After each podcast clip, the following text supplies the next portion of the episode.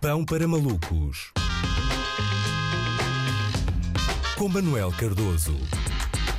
Ora viva Andreia, neste momento Portugal joga com a Hungria na primeira jornada da fase de grupos do Campeonato da Europa e por amor de Deus não me pregues mais nenhuma partida. uh, mas a verdade é que até ontem eu ainda não tinha entrado no espírito da competição. Uh, é que sabes, Andreia, eu sinceramente já estava a sentir falta de qualquer coisa neste europeu de futebol. É que tradicionalmente, uh, nestas competições de seleções, a Coca-Cola lança sempre um filme publicitário muito inspirador, comovente e extremamente relevante. E eu a pensar onde é que anda esse momento Coca-Cola, onde é que está a Shakira quando precisamos dela. Qual não é o meu espanto quando reparo, ontem à tarde, que afinal foi o Ronaldo a protagonizar o anúncio da conhecida marca de refrigerantes. É verdade, na conferência de imprensa da antevisão do uh, primeiro jogo de Portugal no Euro, Ronaldo afastou da sua frente duas garrafinhas de Coca-Cola que estavam lá por motivos publicitários e disse água, como quem uh, não rejeita. Mas eu acho que não sei se terá tido o mesmo efeito que ele pretendia, não é? Se isto não foi um anúncio pago, eu digo aqui que o Ronaldo está a perder o jeito, pelo menos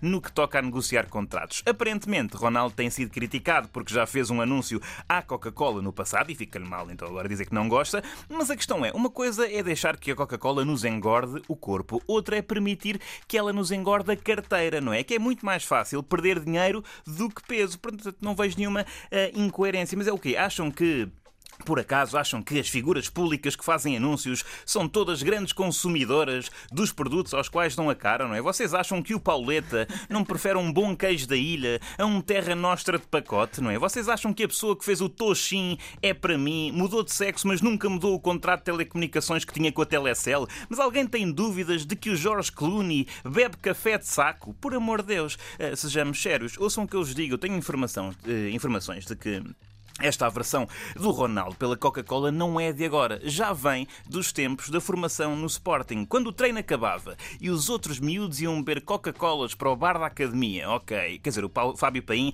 pedia um Cuba Libre, mas isto é outra história. Os putos a mamar Coca-Colas e o Ronaldo pedia só um copo com gelo, começava a esfregar as pedrinhas nos músculos para recuperar mais rápido e ia para o campo treinar remates até às duas da manhã. Isto prova, aliás, como os desportistas de alta competição têm cada vez mais autocontrole. Pensem bem nisto. O melhor do mundo do século XXI rejeita Coca-Cola. Reparem que o melhor do mundo nos anos 80, Diego Armando Maradona, nem sequer conseguia rejeitar cocaína. Isto é progresso. Eh, não há dúvidas que Ronaldo representa bem Portugal como jogador, mas Cristiano representa também muito bem o português no estrangeiro, não é? Porque eu, quando, quando viajo, também costumo empurrar a Coca-Cola mais para o fundo do minibar para não ter o impulso de, de abrir uma e pagar 10 euros no checkout. Aqui, atenção, eh, eu também já estive em, em Budapeste. Não é uma cidade normal, não é? Normalmente, quando uma pessoa está em Budapeste uh, e rejeita Coca-Cola, é porque deseja a vodka pura, não é? Só com gelo, não é? É possível que amanhã,